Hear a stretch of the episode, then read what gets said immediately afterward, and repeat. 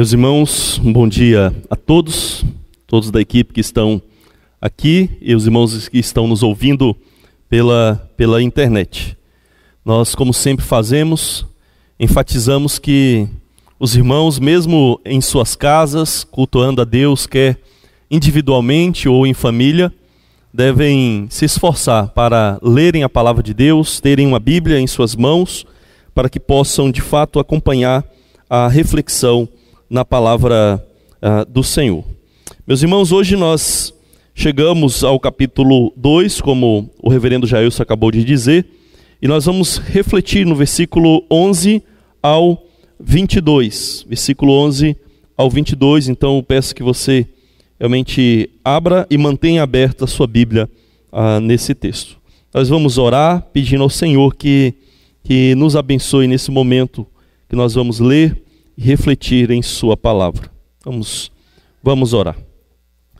Santo Deus e amado Pai, nós nos colocamos na Tua presença e cremos que, assim como foi necessário, que o Teu Espírito Santo inspirasse essas palavras ao apóstolo Paulo para que chegasse até nós, preservada de maneira eficaz e autoritativa para as nossas vidas. Também cremos que se faz necessário a iluminação e assistência do Teu Espírito Santo para que possamos entender e, acima de tudo, possamos colocar em prática a Tua palavra, Senhor. Pedimos que o Senhor nos abençoe, em nome de Jesus. Amém. Amém. Efésios capítulo 2, do versículo 11 ao 22, irmãos. Diz a palavra de Deus. Portanto, lembre-se que no passado vocês eram gentios na carne, chamados incircuncisão por aqueles que se intitulam circuncisão, que é feita na carne por mãos humanas. Naquele tempo, vocês estavam sem Cristo, separados da comunidade de Israel estranhos às alianças da promessa, não tendo esperança e nem Deus no mundo. Mas agora, em Cristo Jesus, vocês que antes estavam longe, foram aproximados pelo sangue de Cristo, porque Ele é a nossa paz. De dois povos fez um só, e na sua carne derrubou a parede de separação que estava no meio a inimizade. Cristo aboliu a lei dos mandamentos na forma de ordenanças, para que dos dois criasse em si mesmo uma nova humanidade, fazendo a paz, e reconciliasse ambos em um só corpo com Deus, por meio da cruz, destruindo a inimizade, por meio dela, des... desculpa, irmãos, por meio dela, destruindo a inimizade por meio dela. Não estava correto, é a minha tradução que, que enfatiza. Me desculpem. E quando veio, Cristo evangelizou paz a vocês que estavam longe, e paz também aos que estavam perto. Porque por meio dele, ambos temos acesso ao Pai em um só Espírito. Assim, vocês não são mais estrangeiros e peregrinos, mas concidadão dos santos e membros da família de Deus, edificados sobre o fundamento dos apóstolos e profetas, sendo Ele mesmo, Cristo Jesus, a pedra angular. Nele, todo edifício bem ajustado cresce para ser um santuário dedicado ao Senhor. Nele também vocês estão sendo edificados, junto com os outros, para serem morada de Deus no Espírito. Amém. Meus irmãos, em 1871 foi encontrada em Jerusalém uma placa de cerca de um metro em mármore branco.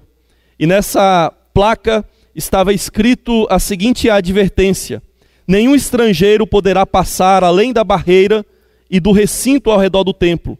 Quem for achado assim, fazendo, terá que culpar a si mesmo pela sua morte que se seguirá.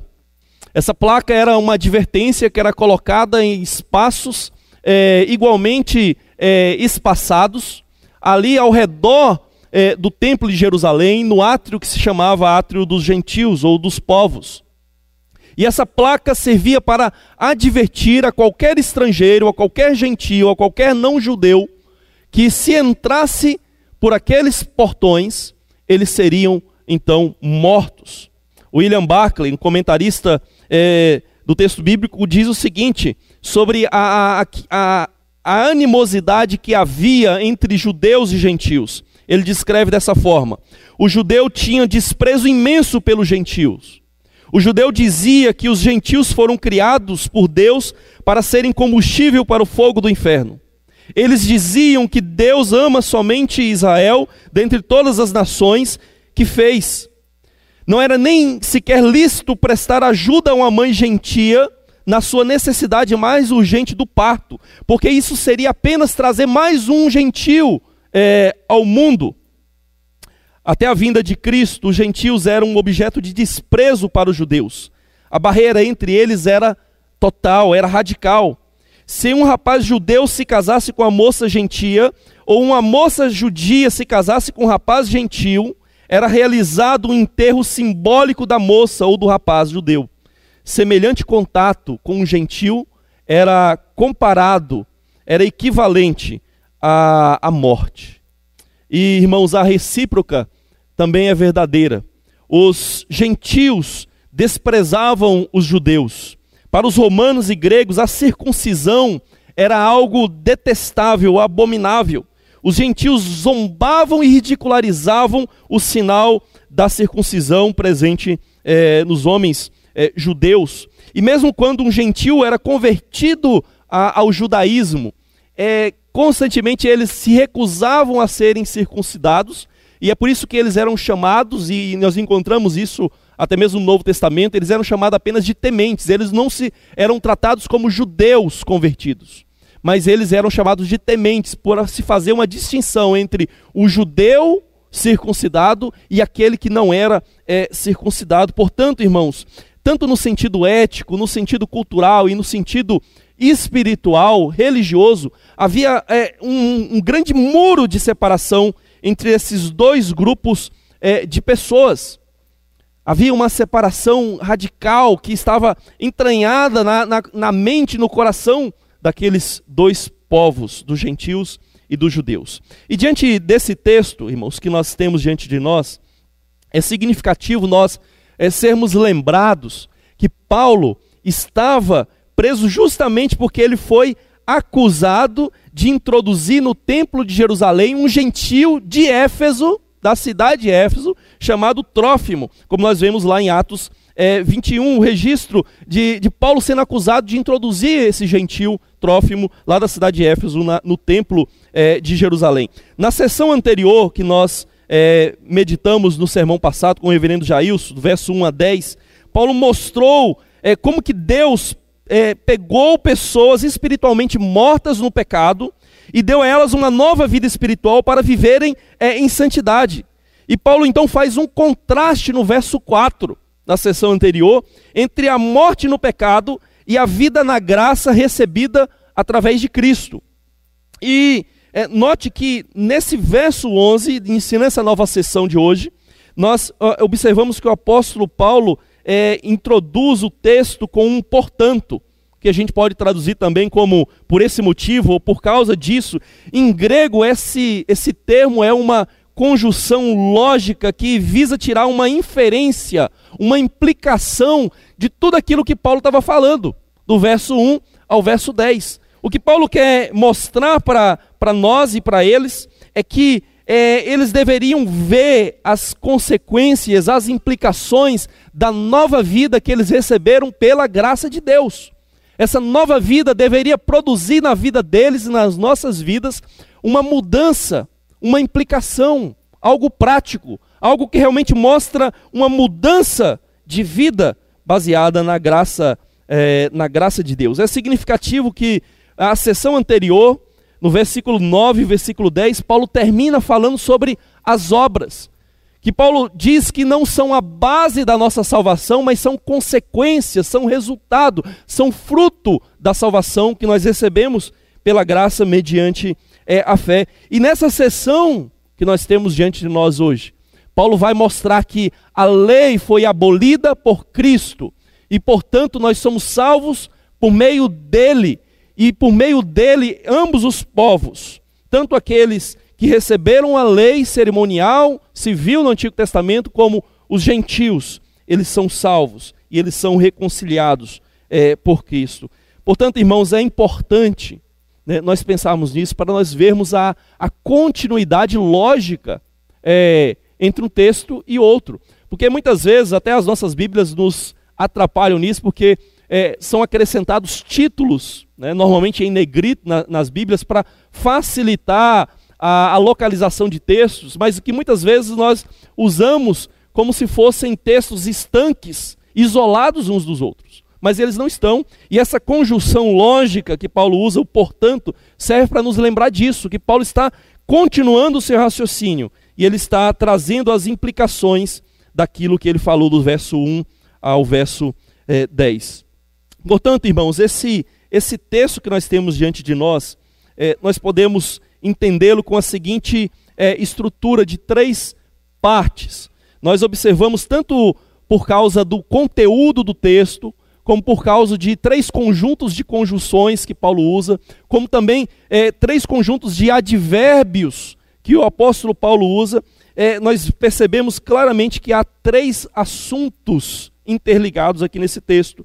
No versículo 11, Paulo começa com a conjunção portanto, né, e ele usa aí também o advérbio né, de é, no passado, ou no, no, outro tempo, ou outrora.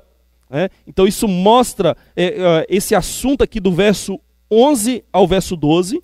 No verso 13, nós temos novamente uma conjunção mas, e novamente um advérbio de tempo, agora. E nós vemos também no verso 19 a mesma, a mesma estrutura. Nós temos uma conjunção, que em grego é uma dupla conjunção, assim como traduzido nas nossas Bíblias, e, e ele vai usar a ideia também de em outro tempo, ou outrora, né, ou já, como traduzido aí é, em nossas Bíblias. Então, irmãos, nós podemos claramente entender que essa estrutura natural é, desse texto não é apenas uma estrutura didática para nós comunicarmos melhor a mensagem. E se nós atentarmos para o argumento de Paulo nesse texto, nós podemos e devemos entender que Paulo quer que nós nos lembremos que a nova vida que recebemos pela graça tem a implicação de vivermos em um novo relacionamento em Cristo, não mais separados, mas reconciliados em comunhão com Deus e com o seu povo. E com essa proposta do texto em mente, nós vamos refletir sobre o seguinte tema: vivendo em Cristo um novo relacionamento com Deus e seu povo vivendo em Cristo um novo relacionamento com Deus e seu povo. E nós vamos pensar sobre três tópicos aqui. Vivendo em Cristo, você está separado de Deus, vivendo sem Cristo, desculpem, você está separado de Deus e do seu povo. Em segundo lugar, vivendo em Cristo, você é reconciliado com Deus e seu povo. E terceiro, vivendo em Cristo, você está em comunhão com Deus e seu povo. Então, em primeiro lugar, irmãos, vivendo sem Cristo, você está separado de Deus e do seu povo. Assim como Paulo fez na sessão anterior, nessa sessão Paulo inicia o texto de forma negativa. Veja lá que nos versos 1 é, a, do, a 3 do, do capítulo 2, Paulo descreve a radical corrupção e morte espiritual em que nós nos encontrávamos sem Cristo. Aqui Paulo também no verso 11 e 12 descreve de maneira muito contundente e negativa o estado de gentios, de, dos povos que ainda não tinham é, a Cristo. É, portanto, Paulo está aqui nesse texto é, enfatizando né, e pedindo para que os judeus, os gentios, nós gentios, porque todos nós aqui podemos, é, obviamente, nos considerar gentios enquadrados muito bem nesse, nesse texto aqui. Ele quer que os gentios se lembrem dessa condição triste em que eles estavam.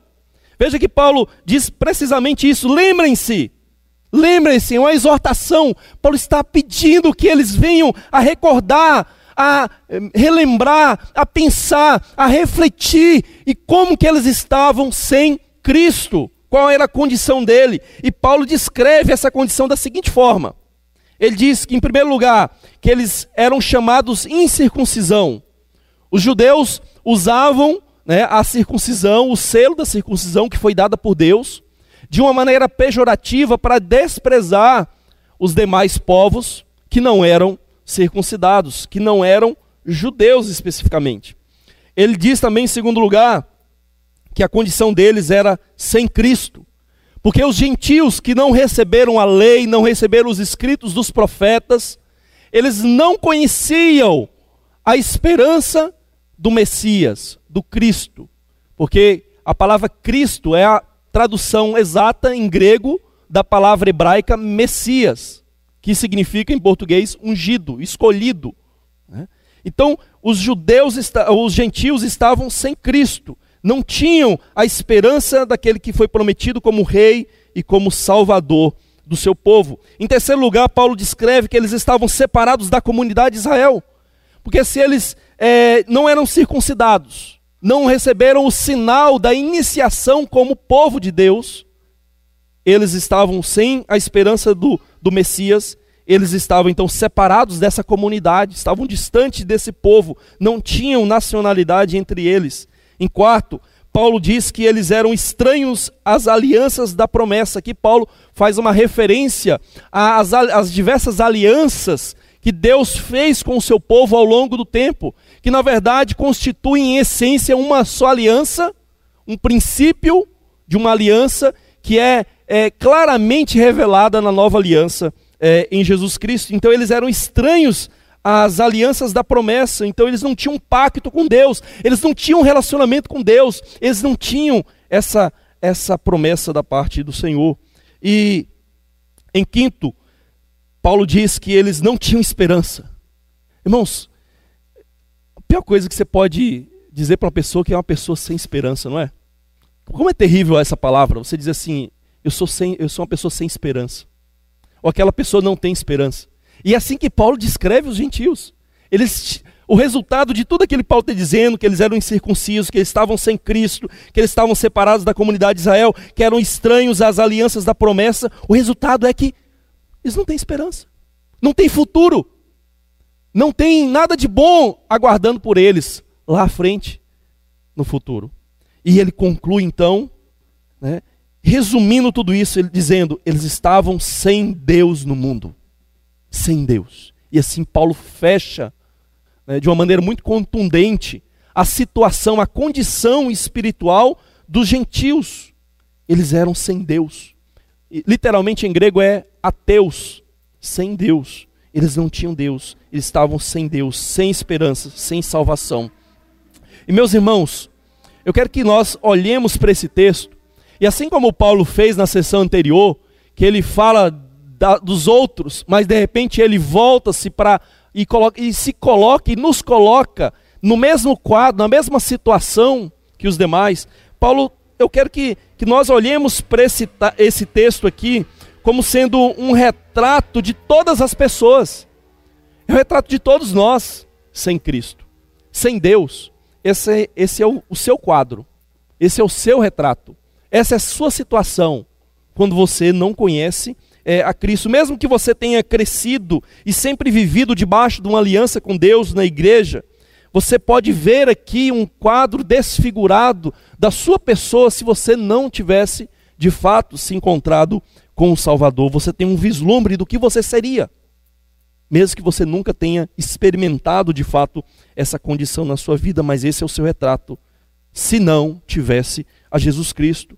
Então, quando Paulo diz é, aqueles que são chamados em circuncisão pelos que se chamam a si mesmos de circuncisão feita no corpo por mãos humanas, Paulo está indiretamente mostrando para os judeus que esse sinal externo de circuncisão, circuncisão é, esse ser chamado, ser nomeado, é, não tem valor algum em si mesmo. Né? Veja que a ênfase aí desse versículo é, é muito em coisas externas, na aparência. Nós somos chamados, vocês chamam os outros assim, vocês são circuncidados por mãos humanas, no corpo. É, essa expressão mãos humanas, irmãos, é constantemente usada no Antigo Testamento para falar da fabricação de ídolos vãos, que eram como tratados também como fumaça, como vapor, como algo sem, sem ter nenhuma consistência. O que Paulo está querendo dizer indiretamente aqui é que a circuncisão ou ser considerado judeu em si mesmo, externamente, não tinha valor algum, porque todos nós somos pecadores. E Paulo quer que todos nós nos lembremos dessa condição.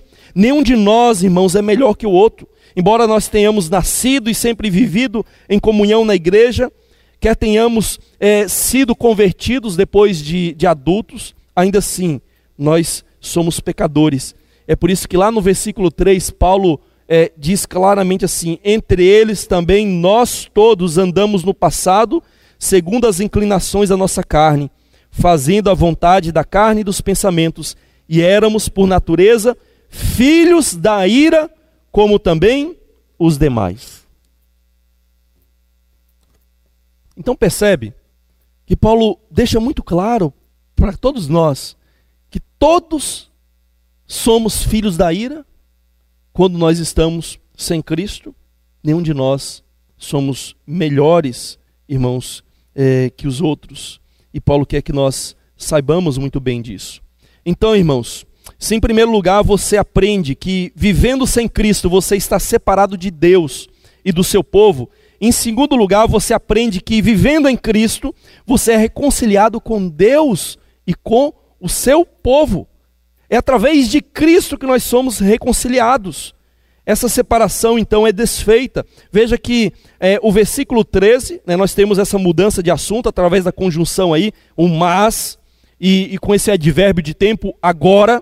Isso marca essa transição da, daquele estado anterior para o estado atual, para a condição, para o status atual que nós recebemos é, em Cristo Jesus. Primeiramente, irmãos, nós precisamos observar e enfatizar aqui no texto que essa mudança daquela condição triste, deprimente, negativa, do versículo é, 11 e 12, é, não muda simplesmente pela, pelo esforço, pela habilidade pessoal nossa ou deles. Essa situação, condição não muda é, por causa da sorte, não muda por causa do destino zodiacal. A, a deusa Artemis dos Efésios, ela tinha um colar com os símbolos do zodíaco, e aquilo visava ensinar e mostrar para aqueles adoradores que ela tinha um poder do destino nas suas mãos, que ela podia até mesmo mudar o poder do destino que até os outros deuses estavam sujeitos, mas ela tinha poder disso. Mas Paulo está dizendo: não, a situação suas, vossa, não mudou por causa do destino zodiacal, também não mudou por causa do poder mágico de Artemis. Paulo diz: mas agora em Cristo Jesus. É em Cristo que há mudança, é em Cristo que há transformação. Não custa, irmãos, nós repetirmos que na carta aos Efésios, a grande ênfase do apóstolo Paulo é da nossa identidade, da nossa união, é do estarmos em Cristo. Por isso essa expressão é em Cristo ou nele é usada é, mais na carta aos Efésios do que em todas as outras cartas ah, do apóstolo Paulo. E Paulo então descreve essa mudança do antes sem Cristo para o agora em Cristo é, da seguinte forma, irmãos. Ele ele vai dizer: Mas agora em Cristo Jesus, vocês que antes estavam longe, foram aproximados mediante o sangue de Cristo. Eu creio que esse versículo 13 resume é, tudo aquilo que Cristo fez e que Paulo vai agora detalhar no versículo 14 a 18. Observe que o apóstolo Paulo, observe atentamente aí no seu texto. Ele diz assim: mas agora em Cristo Jesus, vocês que antes estavam longe. Esse antes estavam longe resume muito bem o versículo 11 e 12. Toda a situação dos gentios sem Deus, sem o povo, sem o relacionamento com o povo da aliança, é resumido aqui nesse estavam longe. E então Paulo diz assim no versículo, ainda o, o, o 13 que estamos refletindo, foram aproximados.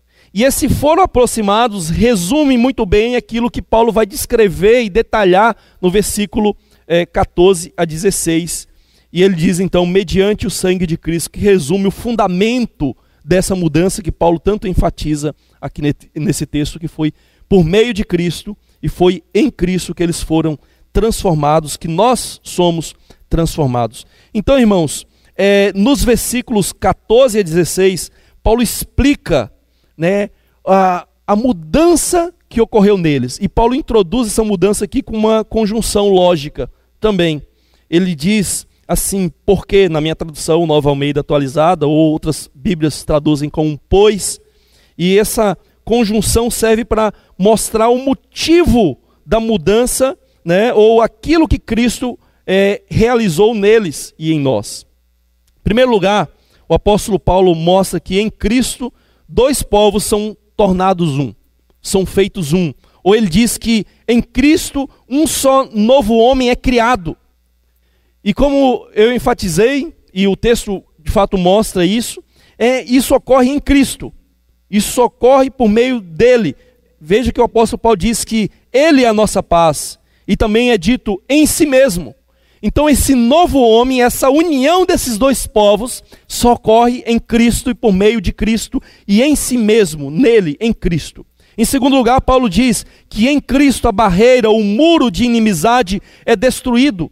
E a base dessa destruição da inimizade, ou do muro da inimizade, é dito aí no texto que é no corpo de Cristo.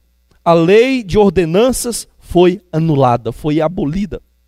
Então o apóstolo Paulo enfatiza aqui que aquele muro literal que havia ali no templo, que servia para demarcar a distância espiritual que havia entre judeus e gentios, foi abolida em Cristo.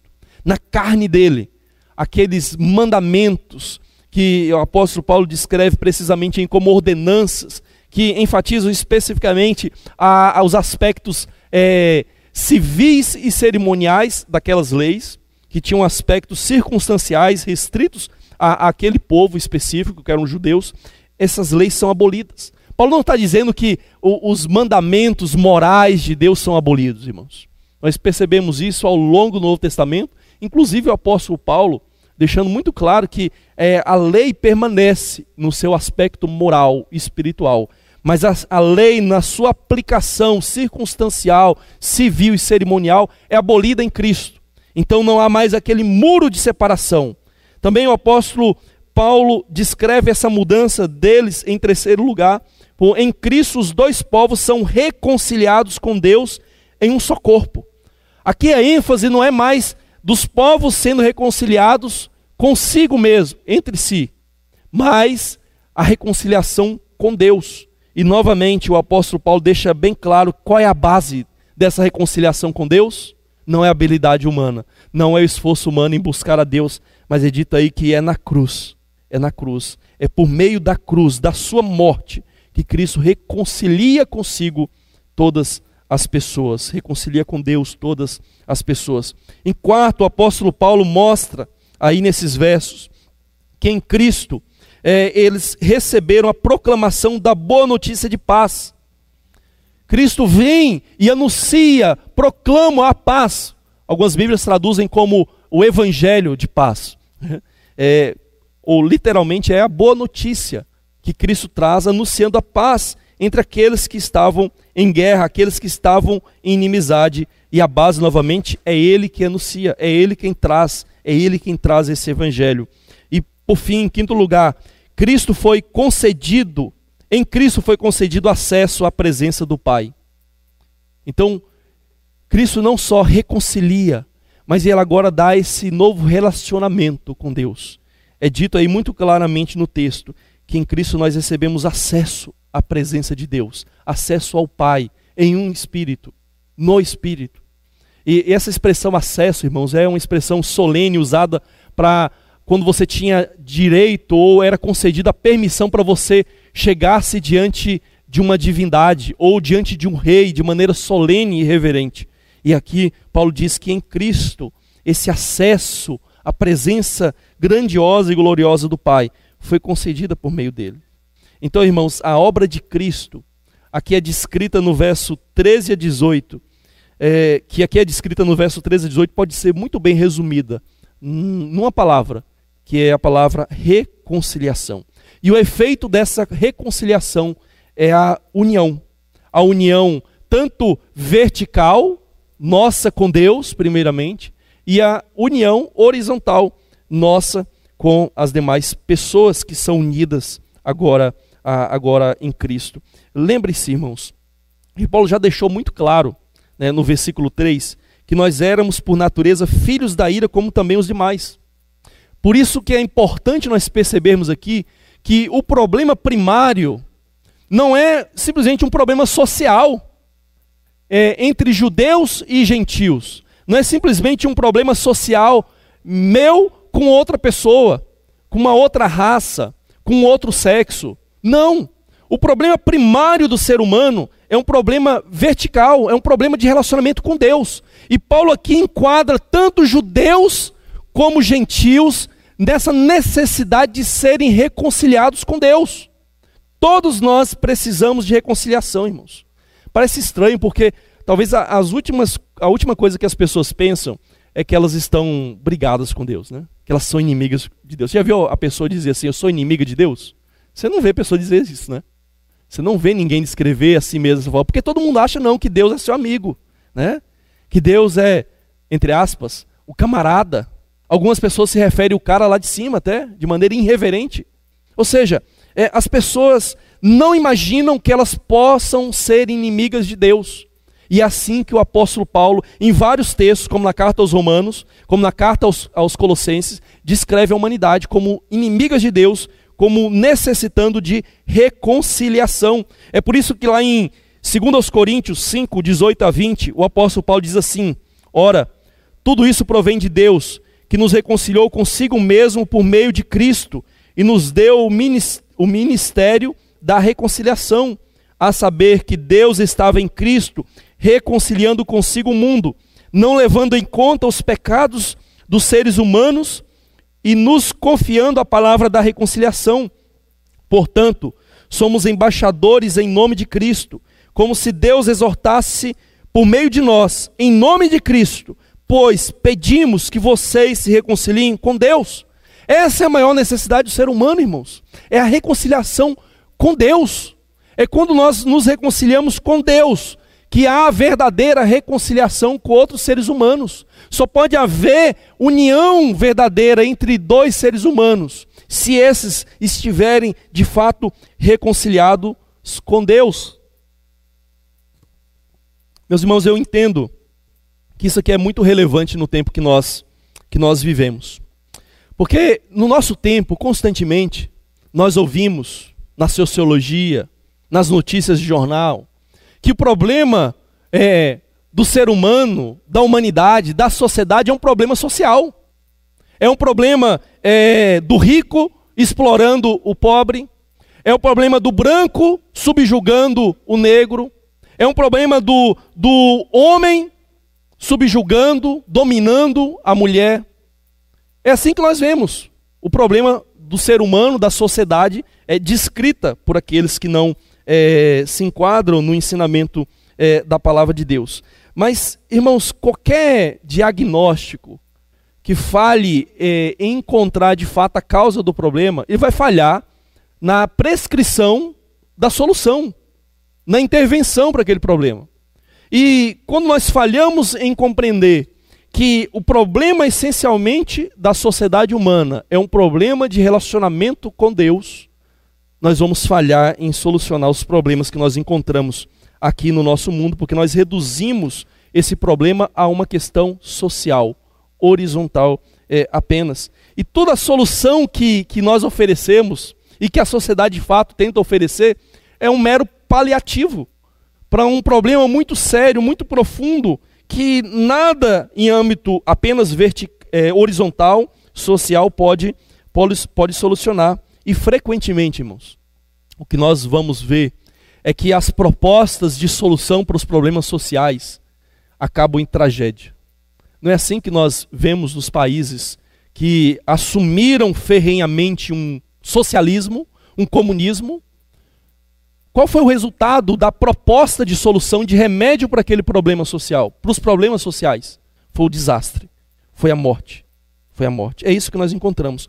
Por outro lado, irmãos, se nós percebermos que o nosso problema primário não é uma questão social, mas é uma questão espiritual, vertical, é uma questão, um problema com Deus, é um problema do ser humano, do, do, da criatura com o seu Criador. Que lá no Éden, quando se separa do seu Criador, as consequências vêm também sobre a sociedade, sobre a sociedade humana, sobre os relacionamentos humanos, sobre os relacionamentos é, entre homens e mulheres. Esse é o problema. O problema ocorre quando há uma quebra do relacionamento com Deus. Isso resulta numa quebra do relacionamento é, com o próximo. E somente, irmãos, quando o nosso relacionamento com Deus é restabelecido, quando há uma reconciliação com Cristo, é que pode haver, de fato, é, uma solução, uma reconciliação, uma união entre seres humanos que tem características diferentes, como as características diferentes entre judeus, como as características diferentes entre homens, mulheres, entre raças, entre povos. Um outro ponto importante, irmãos, para que é relevante para o nosso tempo, é que não há reconciliação sem Cristo. Porque muitas vezes nós vemos as pessoas querendo reconciliar povos diferentes, pessoas diferentes, pensamentos diferentes fora de Cristo. E elas tentam então é, produzir uma unidade artificial com a base falha. E esse texto serve também para nos lembrar que qualquer solução, qualquer é, remédio para a sociedade que não seja em Cristo, em união com Cristo, vai falhar na sua solução. E nós precisamos entender isso e perceber que somente em Cristo, somente em Cristo há verdadeira reconciliação para os seres humanos entre si e com Deus. Isso aqui, irmãos, é radicalmente é, não politicamente correto. Né? Porque a sociedade nossa tem uma grande aversão para a ideia de uma unidade em Cristo. Quando nós falamos de Cristo, quando nós trazemos Cristo Jesus para o assunto e colocamos ele, ele como o único remédio, como a única solução para os nossos problemas, nós radicalmente produzimos divisão. E, aliás, irmãos, é, Jesus anunciou isso. Ele advertiu que ele não veio trazer paz ao mundo. E parece uma contradição com esse texto aqui, não é? Ué, mas ele não anunciou paz? Ele não veio trazer reconciliação? Sim, é verdade. Mas Jesus disse que não devemos pensar que ele veio trazer paz à terra. Não veio trazer paz, veio trazer divisão, separação entre homem, mulher, entre pai e filho, entre sogra, nora. E o que, qual que é o sentido de Jesus? Não é que ele vem causar isso, mas é que naturalmente, quando as pessoas recusam a ele, quando recusam o remédio, recusam a solução, o efeito é justamente o contrário daquilo que era proposto. Temos médicos presentes na nossa igreja, não é? Quando um paciente recusa-se a tomar o remédio, que é o correto, que é o que de fato vai curar e vai sarar aquela pessoa, quando ela se recusa a tomar, qual é o efeito? É justamente o contrário do que o remédio iria produzir: é a morte, é a enfermidade. Então, quando o ser humano se recusa a entender e aceitar que o remédio é Cristo, o resultado é, é justamente o contrário: é divisão, é a degradação dos laços humanos, dos laços sociais na nossa sociedade, irmãos. Queridos, é importante nós compreendermos isso, porque o nosso mundo tenta o tempo todo produzir soluções e nos dar soluções que não passam por Cristo e não entendem que o nosso problema primário é um problema espiritual. Porque para nossa sociedade, os problemas nossos são meramente naturais, meramente sociais, meramente humanos. Então a solução é meramente humana também. Então é importante nós enfatizarmos isso. Mas finalmente, irmãos, se em primeiro lugar você é lembrado que vivendo sem Cristo você está separado de Deus e seu povo, e que vivendo em Cristo você é reconciliado com Deus e seu povo, por fim, Paulo mostra que vivendo em Cristo você está em comunhão com Deus e o seu povo. O, no versículo 19, o apóstolo Paulo usa aqui, como eu já disse, uma dupla conjunção em grego. E essa dupla conjunção, que não aparece claramente na, nas nossas traduções em português, é, literalmente é como se ele estivesse dizendo assim, pois. Então, Paulo aqui, de maneira enfática, contundente, ele está dizendo está chamando a atenção para as implicações de tudo aquilo que ele falou, do versículo é, 11 ao versículo 18. E Paulo quer chamar a nossa atenção para as consequências, as implicações de tudo aquilo que ele é, ensinou até aqui, tudo aquilo que Cristo produziu. E a ênfase aqui desse texto é na, na, nessa nova sociedade, nessa nova vida, nessa nova, nessa comunhão que nós temos agora, nessa, nesse novo relacionamento que nós podemos desfrutar através daquilo que Cristo é, fez por nós. Observe aí do verso 19 ao verso 22 o que, que o apóstolo Paulo diz. Assim, vocês não são mais estrangeiros e peregrinos, mas concidadãos dos santos e membros da família de Deus, edificados sobre o fundamento dos apóstolos e profetas, sendo ele mesmo, Cristo Jesus, a pedra angular. Nele, todo edifício bem ajustado é, cresce para ser um santuário dedicado ao Senhor. Nele também vocês estão sendo edificados junto com os outros, para serem morada de Deus no Espírito. Então, se o, o, a ênfase da, da parte anterior desse texto é na reconciliação e nessa unidade que Cristo produz, aqui nesse texto nós temos como ênfase essa comunhão, que é algo muito mais forte. É um relacionamento pessoal que essas pessoas têm, essa nova vida, um novo relacionamento, uma nova é, comunhão é, com Deus. Depois que o apóstolo Paulo, irmãos, explicou que agora em Cristo nós que estávamos longe, longe fomos aproximados pelo sangue. Paulo então enfatiza e chama atenção para essa nova vida, esse novo relacionamento que nós temos é, em Deus. E veja como é que Paulo descreve então esse, essa comunhão, esse novo relacionamento pessoal. Em primeiro lugar, ele diz: somos recon... desculpa, somos concidadãos dos santos. Cristo produziu isso em nós. Nós que não tínhamos cidadania, nós que não tínhamos uma nação, não éramos parte do povo de Deus, agora somos concidadãos do povo da aliança, concidadãos do povo de Deus. Em segundo lugar, Paulo diz: somos membros da família de Deus. Nós que não tínhamos família, nós que não tínhamos um relacionamento com aqueles que são filhos de Deus, agora somos parte dessa família. E, e família é uma, uma, expressão muito cara para nós. Né? É muito calorosa, muito pessoal. E Paulo quer justamente mostrar isso. Que agora não há só apenas uma união, mas há um novo relacionamento, há comunhão né, como cidadãos de uma nação, como membros de uma família. E em terceiro lugar, ele diz que somos templo santificado para Deus habitar espiritualmente.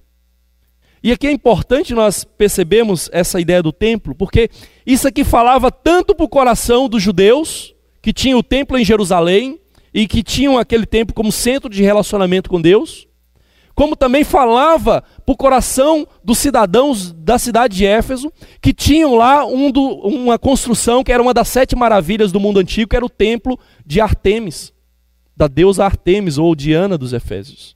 Então, quando Paulo diz que nós somos um templo santificado para Deus habitar espiritualmente, isso falava muito profundamente a todos aqueles povos.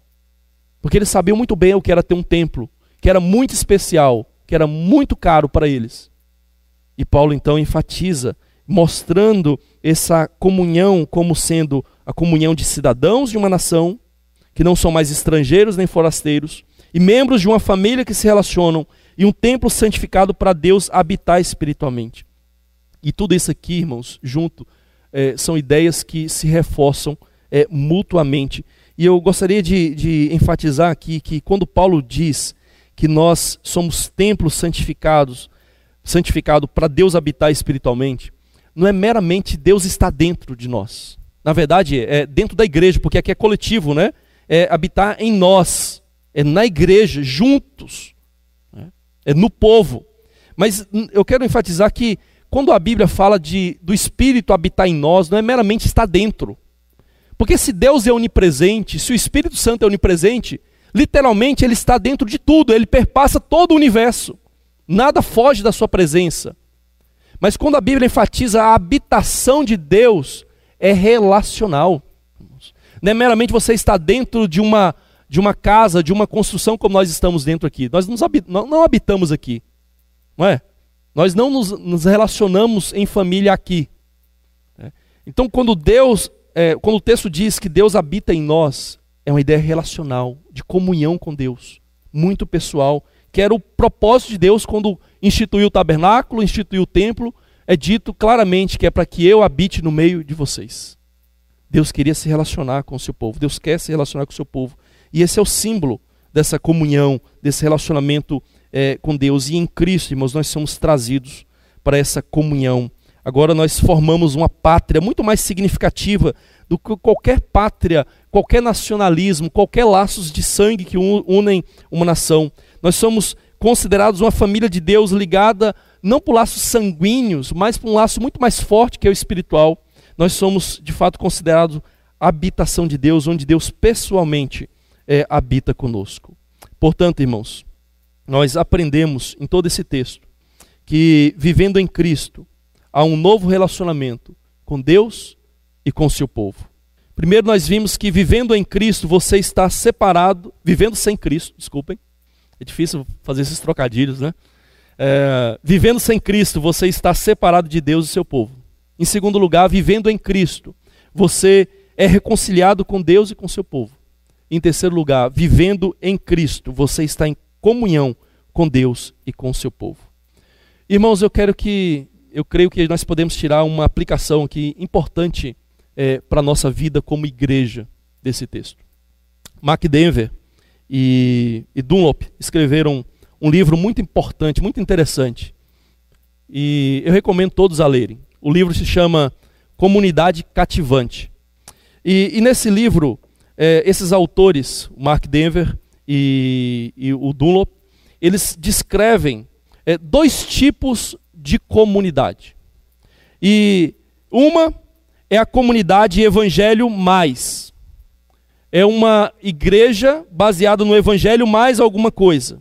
É uma igreja natural, onde quase todos os relacionamentos, eles são feitos com base em afinidade, em semelhança. Eu me relaciono com aquele que tem uma profissão semelhante à minha. Eu me relaciono com aquele com aquela pessoa que tem gostos parecidos com meus. Eu me relaciono com aquela pessoa que tem visões políticas iguais à minha. Ou seja, é, é uma sociedade onde uma, uma comunidade, uma igreja, onde as pessoas se relacionam porque elas têm algo naturalmente em comum. E os líderes dessa igreja, dessa comunidade, Evangelho Mais, eles usam entusiasma, entusiasticamente a semelhança para edificar a comunidade. E esse tipo de comunidade, dizem os autores, diz muito pouco sobre o poder do Evangelho. Porque, irmãos, você não precisa do Evangelho para produzir amizade, relacionamento baseado em afinidade, não é? Porque a sociedade também faz isso. Porque é natural do ser humano se associar, se relacionar com aquele que é semelhante, com da sua própria classe social, com da própria cor, com, com que tem os mesmos gostos, que frequentam os mesmos lugares. É natural do ser humano. Mas a segunda comunidade que os autores apontam para nós é a comunidade que revela o evangelho. E ele diz que eles dizem que essa é uma comunidade sobrenatural, porque os laços é, de relacionamento dessa comunidade, dessa igreja, jamais existiriam se não fosse a verdade do Evangelho em Cristo, se não fosse o poder de Cristo manifesto do Evangelho. As pessoas não teriam motivo para estarem juntas, porque tem pensamentos diferentes, tem gostos diferentes, tem estilos de até mesmo de se vestir diferentes. Um é mais despojado, o outro é mais clássico. Um usa tatuagem, o outro não tem tatuagem. Por que, que essas pessoas vão se relacionar? Mas, dizem os autores, essas pessoas é, se relacionam porque o que as unem é o poder do Evangelho, é aquilo que elas têm em Cristo, é aquilo que elas são em Cristo. E os líderes dessa comunidade, então, é, ajudam as pessoas a saírem da sua zona de conforto, que naturalmente é se relacionar apenas com aqueles que são semelhantes, aqueles que têm uma profissão parecida, que têm gostos parecidos, que têm, estão numa mesma classe social. Então os líderes ajudam as pessoas a saírem da zona de conforto e se relacionarem com os demais.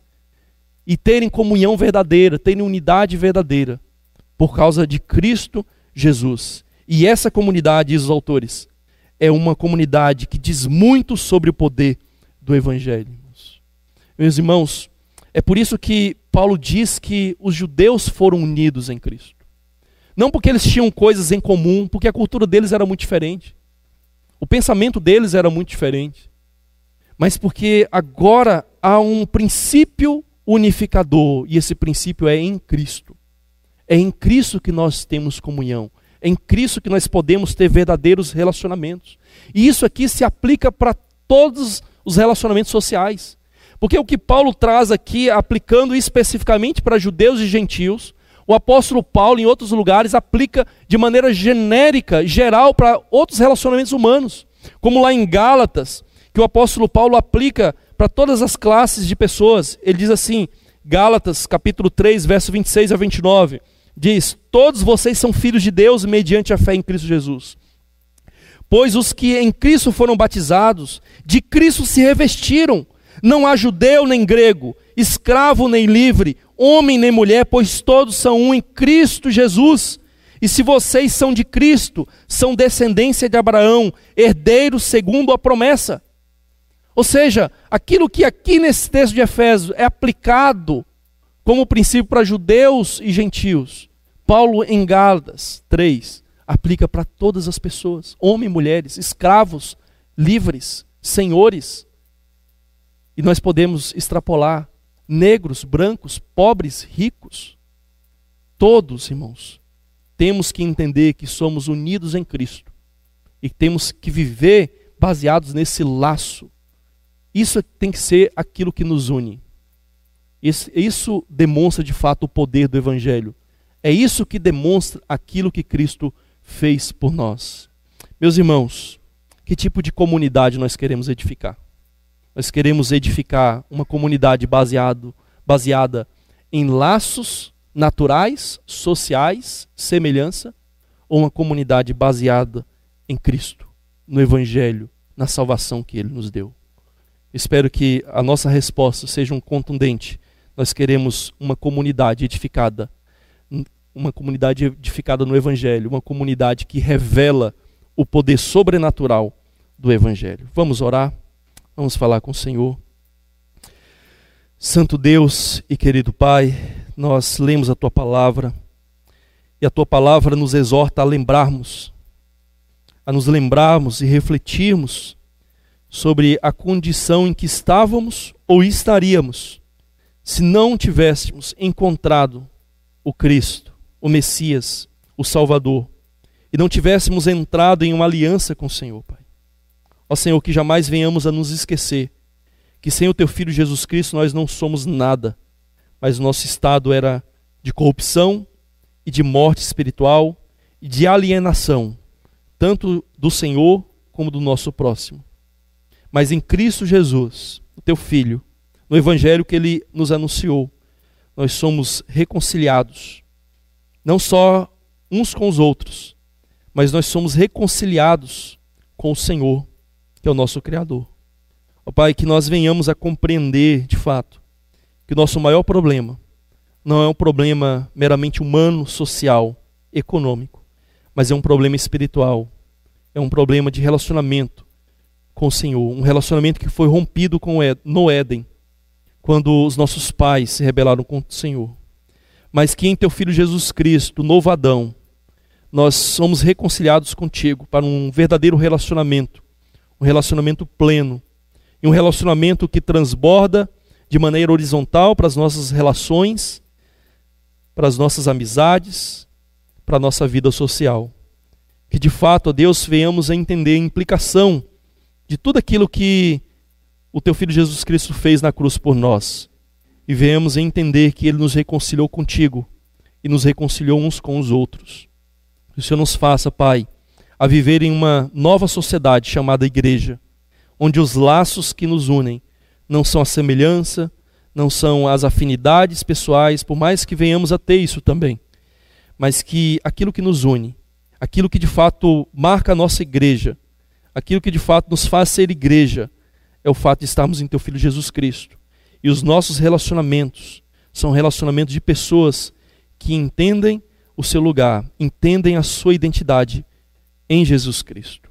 Nos ajude, Pai, como líderes, a de fato buscarmos, lutarmos e fomentarmos uma sociedade, uma comunidade em que, de fato, é uma comunidade que revela o poder sobrenatural do teu evangelho. Em nome do teu filho, nosso Senhor e Salvador, que nós oramos. Amém.